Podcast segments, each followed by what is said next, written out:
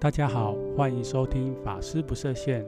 这个频道会用深入浅出的佛法观点来谈各种大小事，也会分享世界上有趣的宗教新闻与时事。如果您不是佛教徒，对于佛教的说法有种种疑问，这里可以提供您不一样的观点。如果您已经是佛教徒，本频道也将带给您不一样的感受。那么，就让我们开始吧。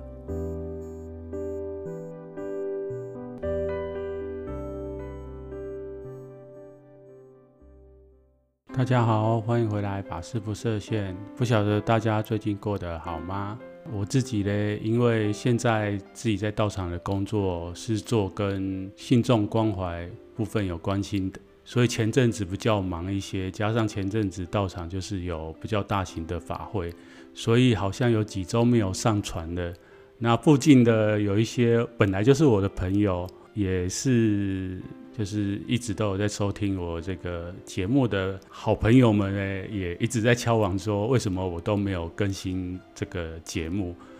那其实是因为我的工作比较忙一点，所以在这一集一开始就是先跟大家报告一下我的近况。那还是感谢大家持续收听我的节目。之后的话，我当然是还是会努力，希望能常常更新这个节目的内容。那也希望大家就是不要退订哦，就是一定要继续听小常在这边跟大家分享一些有的没的话题。好的，那我们就废话不多说，进入今天想要跟大家分享的主题。不晓得大家在这个生命的过程当中，是不是曾经有过这样子的体验？我想或多或少每个人应该都会有这样的经验。什么经验呢？就是我们跟我们很亲近的人，不管是我们的家人，或者是我们的同学，很要好的同学，还是朋友，曾经就是你们在他身上，他们跟你互动的时候，沟通的时候，就是会讲出一些话，让你听得不是很舒服。但是大部分的人在一开始的时候，可能会选择用包容，或者是觉得自己是不是听错了的方式来。解读就是，哎，这位家人或是这位朋友跟我们讲的话，哎，嗯，刺到我，然后我可能就会想办法让他抚平。可是，当我们跟这这位家人或是这位朋友长时间在一起，这样的状况却发越来越多，那到最后，你也会想要跟他保持一个距离。其实这时候就是已经陷入一种状况，就是。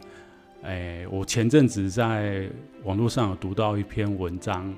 这个文章呢，基本上是心理师他在讲的一件事情，就是说切勿以熟相欺。什么叫做以熟相欺嘞？就是以为自自己跟对方是非常的亲近，或者是非常的熟识，所以就会觉得说有些事情没有关系啊，我就直接讲的。为什么嘞？因为我跟陌生人没有办法直接讲，但是因为你是我非常要好的朋友，或者是因为我们就是家人，所以我可以把我想讲的事情，不管你的感受，直接讲出来。那其实这件事情是好还是不好嘞？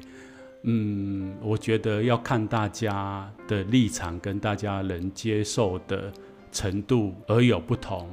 以宗教来讲，特别是以佛教来讲，我们常常说，就是要将烦恼透过自己内心来转化。换位思考来讲，就是说，诶，这位家人或是这个朋友，为什么今天跟我们说话那么直？可是他在，嗯、在公开的场合，或者是我们一起出去，他跟一些我们也熟识的人在互动的时候，他却不会那么样的直接。然后结束以后，他可能回家以后会跟你讲一些。跟当初我们在跟某一些人见面的时候，他讲的出的话完全不一样的论调，这是为什么嘞？如果你换位思考，你就会觉得说，因为他跟你够熟悉，所以他敢在你面前很直接的把他心里话讲出来。但是，是不是每个人都有这样的功力嘞？小常觉得基本上很少有人有这样的功力。所以在一般的这种心理咨商上面，或者是网络上面有一些文章呢，就会教大家，其实就算再亲近的人，我们彼此都要保持距离。那说到这个就蛮有趣的，小三也可以跟大家分享我自己过去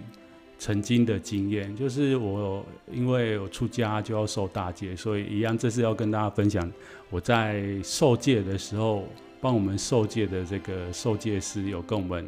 分享一些比较经典的内容。这个老和尚曾经有跟我们戒子们讲说，其实我们去亲近某一个道场的法师，哦，可能这位法师已经出家很久了。或者是哎，像我们是出家众，所以我们会跟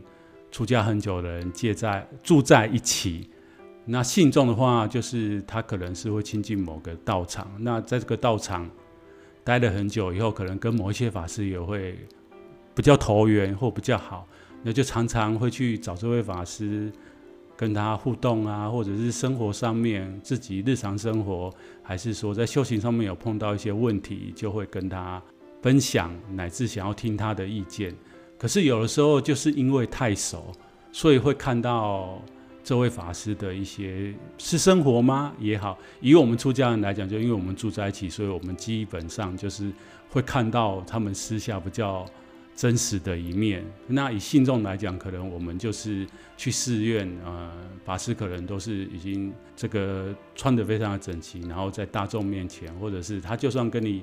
嗯，私底下在互动的话，他也是会保持一个法师的形象。那这一位长老法师其实跟我们说，诶，我们有很多年轻的法师出家以后，其实是跟着老和尚。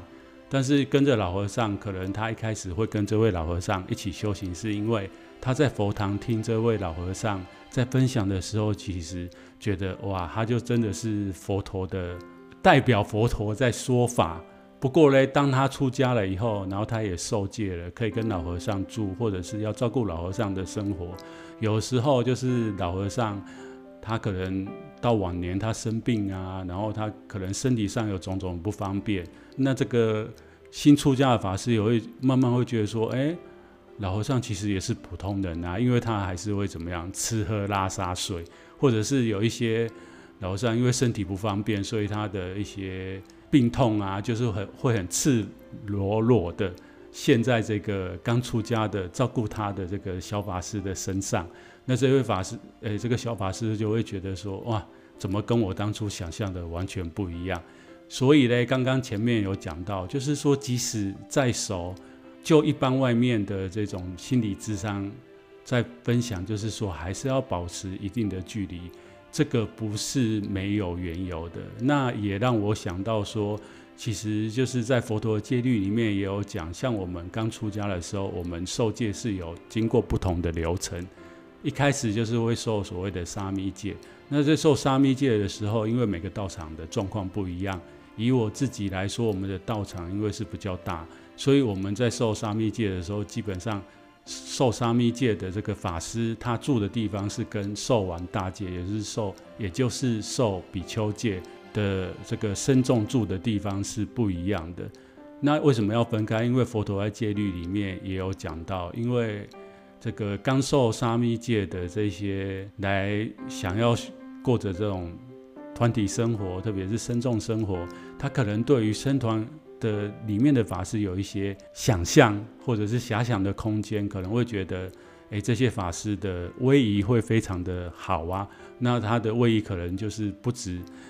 是在我们一般在佛寺听法师说法的时候那样子那么端庄，乃至私私底下就是在没人看到或者是他一般的生活里面也都是。但是其实大部分的法师，因为他每个人来自的家庭原生家庭有所不一样。还有他过去的习性也不一样，所以在这个刚性生团的时候，如果一下子就让这一些，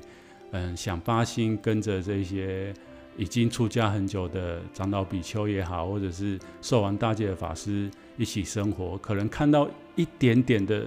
东西是他过去没有经验到的，他就会起这种退心。所以佛陀在戒律里面也是有制定说。诶，刚受沙弥戒的法师其实是不适合跟受完大戒的法师，或者是已经出家很久的人住在一起。我想这个内容应该是也是跟这个所谓“物以以熟相欺”这样的概念有点类似。那现在就可以再跟大家分享到，为什么我们人会有这样的心理？其实以佛教来讲，这边有想小禅想要引一段经文跟大家分享。我觉得这段经文说得非常的好。那这个经文是来自于，嗯，如果你是汉传佛教的这个信徒的话，你应该知道汉传佛教有一个很重要的修行法门，就是所谓的拜忏。那在拜忏里面有很多的忏悔法门，像是大悲忏啊，或者是水忏。那我现在举的这个例子，其实是来自于这个水忏里面的慈悲道场忏法里面有一段经文讲得非常的好，就是他是这样讲的，他说一切怨怼皆从亲起，若无有亲，亦无有怨，若能离亲，即是离怨。何以故耳？若各异处，远隔他乡，如是二人终不得怨恨之心。得起怨恨，皆由亲近，以三毒根自自相触恼，以触恼故多起恨心。好，以上就是这个慈悲道场唱法里面的一段非常经典的内容。那这个刚刚小船这样念，应该如果没有接触过佛教，乍听之下会觉得。相当的文言文哈，那我稍微用白话来跟大家解释一下。他这一段经文主要是讲说，诶，为什么我们对一个人有恨呢？是因为我们跟这个人都是因为相亲，就是相熟识而起。如果我们一开始就没有相熟识，我们也不会起怨恨之心。所以，如果能离开这种很亲近的心，就能离开怨恨。那为什么会这样呢？他举了一个非常特别的例子，就是说，如果两个人他是分别住在两个不同的乡镇，那他们两个根本就从来都不会碰在一起，怎么可能会起怨恨之心呢？所以怨恨相对来讲是因为亲近的关系。那因为你跟某个人亲近的，以佛教来说，我们每个人就是我们每个众生，基本上我们的心念里面都有所谓的三毒，也就是贪嗔痴。所以，因为你跟他很亲近，那我们心里的这个贪嗔痴没有除尽之前，我们在待人处事互动上面，这三个心还是常常伴随着情境会现前。所以，我们因为够亲近，所以这三颗心很容易在亲近的过程当中显现，就让对方感到不舒服啊。所以，其实这一集。呃，小常想要跟大家来聊一个佛教里面的概念，就是所谓的冤亲平等的概念。前面一开始跟大家讲说，诶，不晓得大家在生命当中有没有碰过自己身旁很亲近的好朋友，或者乃至我们呃原生家庭，好、可能就是我们的父母亲或者是我们的兄弟姐妹。其实我们真的仔细想想，为什么有的时候我们很容易被我们的亲人一句话就刺碎，或者是让我们的玻璃心碎满地嘞，其实就跟这段经文讲的一样，因为我们跟他很亲近，那对方也觉得说我们跟他很熟识，所以嘞，他们就会呃跟你讲一些很直接的话。但是这些直接的话，大多的时候，呃，可能是出自于他内心不平衡。他只是想要借由你来安慰他，或者是他在外面没有办法找到别人倾听他，或者是做一些发泄，所以因为你跟他够亲近，他才这样跟你讲。但是很多的时候，因为我们很亲近，所以我们不希望跟他常常就是变成他的垃圾桶。所以当你去听到他讲一些事情的时候，你会觉得。现在是怎样？就是你是因为我好欺负吗？还是怎么样？哈，才跟我讲这些话。所以呢，这这个就要提到佛教冤亲平等的概念。就是我们常常说，哎，其实越亲近的人，很容易因为一些事情就变成就是自己所怨恨的人，或者是我们有时候我们嗯在一些环境里面，不管是我们在工作环境、职场上面。乃至跟我们有互动的人，我们可能跟这个人互动上就觉得哪边怪怪，他讲话的方式啊，或者是呃他做的一些事情，你都会觉得嗯很容易让你起心动念。那为什么嘞？其实，在佛教的世界观、宇宙观来讲，就是说你跟他有这个缘，那这个缘不是说这一生这一世才造成的，一定是